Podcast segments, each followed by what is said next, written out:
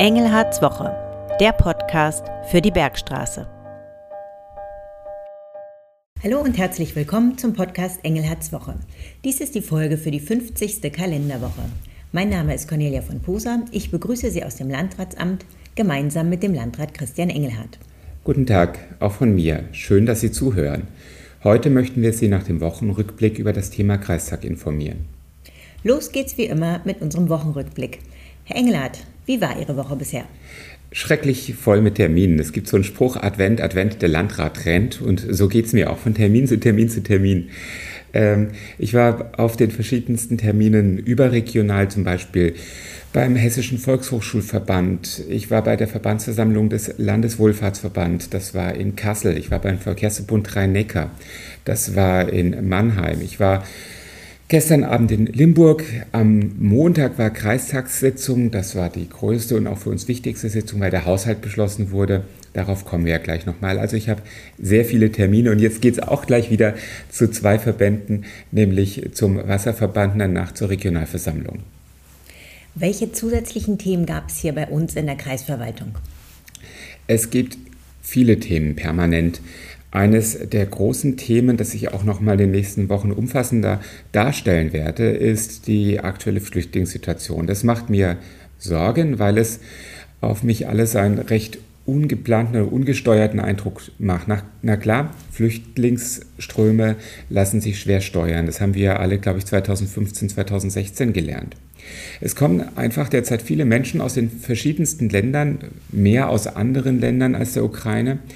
Und ähm, die Städte, Kreise und Gemeinden sind am Rande dessen, was sie leisten können. Und es reicht ja nicht einfach, irgendwie eine Halle zur Verfügung zu stellen, in der übrigens auch keine Integration stattfinden kann, sondern eigentlich müssen wir integrieren und wir müssen schauen, dass wir vielleicht auch nur die Flüchtlinge aufnehmen, die tatsächlich nach unserer Rechtslage hier bleiben können. Denn das sind die, bei denen wir wissen, dass der Aufwand der Integration auch richtig eingesetzt ist. Und das läuft im Augenblick alles anders. Ich bin da ein Stück weit unzufrieden und hoffe, dass das gesteuerter wird. Deshalb werde ich das auch thematisieren. Das klingt nach großen Herausforderungen. Gab es in dieser Woche auch ein besonderes Highlight? Highlight sind im Augenblick für mich die Momente, in denen ich zur Ruhe komme, weil ich ja eigentlich die Advents- und Weihnachtszeit sehr mag und bei diesem Stress keine Weihnachtsstimmung aufkommt. Aber zum Beispiel war ich am Sonntag zu einem wunderschönen Konzert hier in der Kirche in Heppenheim, St. Peter, äh, mit vielen Kindern, die gesungen haben. Und ich habe auch am Sonntag Weihnachtsmärkte besucht und auch am Samstag. Und gestern Abend war ich in Limburg bei einer Adventsandacht ähm, äh, äh, vor einem politischen Treffen. Und diese Termine, zu denen ich zur Ruhe komme, aus dem Stress aussteigen kann, tatsächlich Adventsstimmung empfinden kann, die sind für mich das Highlight. Und was hat Sie in dieser Woche geärgert? Ich ärgere mich nicht so schnell, nicht so oft, aber gefrustet hat mich etwas. Ähm, gestern war ich ja beim Verkehrsverbund Rhein-Neckar. Es gibt zwei Dinge, die vielleicht ganz wesentlich sind. Das eine ist, die Kosten im öffentlichen Personennahverkehr steigen deutlich. Und äh, wir kriegen glücklicherweise auch mehr Geld vom Bund, auch wegen des 49-Euro-Tickets. Das Land Hessen hat fürs nächste und übernächste Jahr jetzt eine Finanzierungsvereinbarung für den ÖPNV im Kreis Bergstraße über 79 Millionen Euro unterschrieben. Da sieht man auch, wie teuer das ist.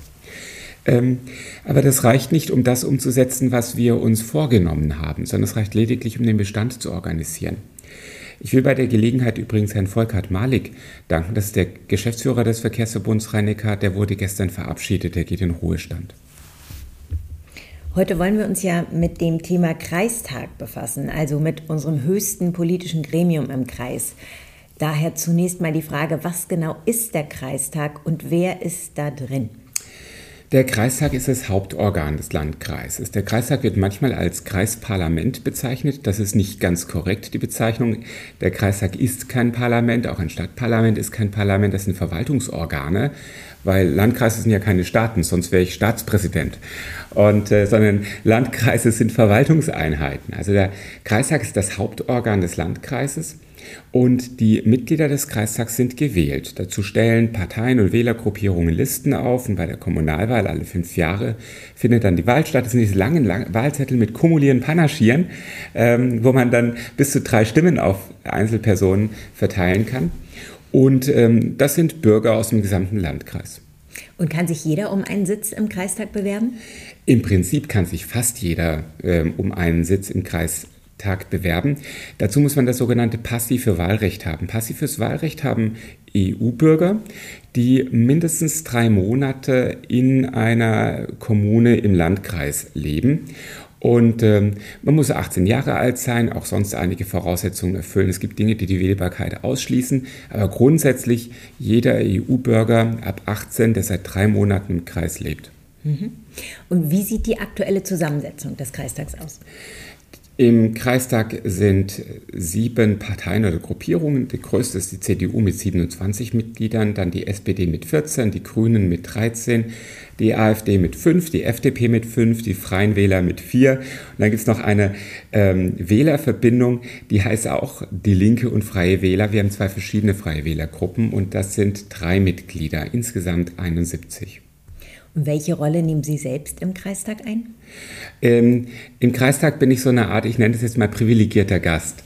Das heißt, ich bin Vorsitzender des Kreisausschusses, das ist das zweite Verwaltungsorgan des Landkreises. Und der Kreisausschuss ist dafür zuständig, die Arbeit des Kreises zu organisieren. Und der Kreistag kontrolliert den Kreisausschuss, so nennt man das. Das heißt, die Kreistagsabgeordneten können Fragen stellen, die äh, kann ich dann oder muss ich ähm, beantworten. Ich mache das gerne, weil ich gerne von meiner Arbeit erzähle. Und ähm, die ähm, ja, und darüber hinaus habe ich jederzeitiges Rederecht, aber mit abstimmen darf ich nicht weil ich kein Mitglied des Kreistags bin. Welche Befugnisse hat der Kreistag? Der Kreistag ähm, hat wichtige Befugnisse. Insbesondere legt er die großen Dinge fest. Ganz wichtig, und das hatten wir am Montag, die Finanzen. Ähm, darüber hinaus entscheidet der Kreistag zum Beispiel dann, wenn es um Satzungen geht. Wir haben Schulbezirke verändert, das ist eine Satzungsfrage, der Sache des Kreistags oder die großen Pläne, die ähm, beschließt der Kreistag. Das wollen wir auch so, weil zum Beispiel den, äh, unser Klimaschutzkonzept, das hätte ich auch als in der Kreisverwaltung aufstellen und beschließen können. Nur damit hat es ein geringeres Gewicht, als wenn der Kreistag das beschließt, weil der Kreistag ja auch die Mittel jedes Jahr dafür zur Verfügung stellen muss dann.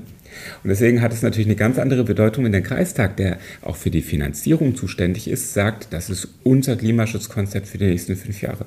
Mhm. Kommen wir zur Sitzung in dieser Woche. Was stand da genau auf der Agenda? Die Finanzplanung für das Jahr 2023, das heißt der Kreishaushalt, auch der Stellenplan, also die Planung, wie viele unbefristete Stellen die Kreisverwaltung haben darf. Und ähm, unser Haushalt hat ein Volumen von mehr als 500 Millionen Euro. Und ähm, das beschließt eben der Kreistag, inklusive der Liste der großen Investitionen. Und dem gehen lange Beratungen bei uns intern voraus. Dann gab es auch einige Ausschusssitzungen, wo wir das nochmal mit den Kreistagsabgeordneten beschlossen haben. Das Schöne ist aber, dass der Plan, den wir vorgelegt haben, wir ist eben die Kreisverwaltung, der Kreisausschuss, dieser Plan ist mit breiter Mehrheit beschlossen worden. Nicht nur von der Koalition aus CDU und Grünen, sondern auch von SPD und Linken. Vielen Dank. Damit beenden wir unseren Podcast für heute.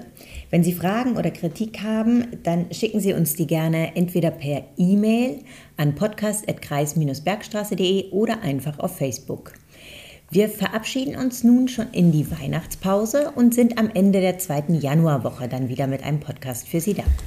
Wir wünschen Ihnen also ein frohes und gesegnetes Weihnachtsfest, einen besinnlichen Jahresausklang und auch gleich einen Start ins neue Jahr, einen guten Start. Bleiben Sie gesund und besonnen.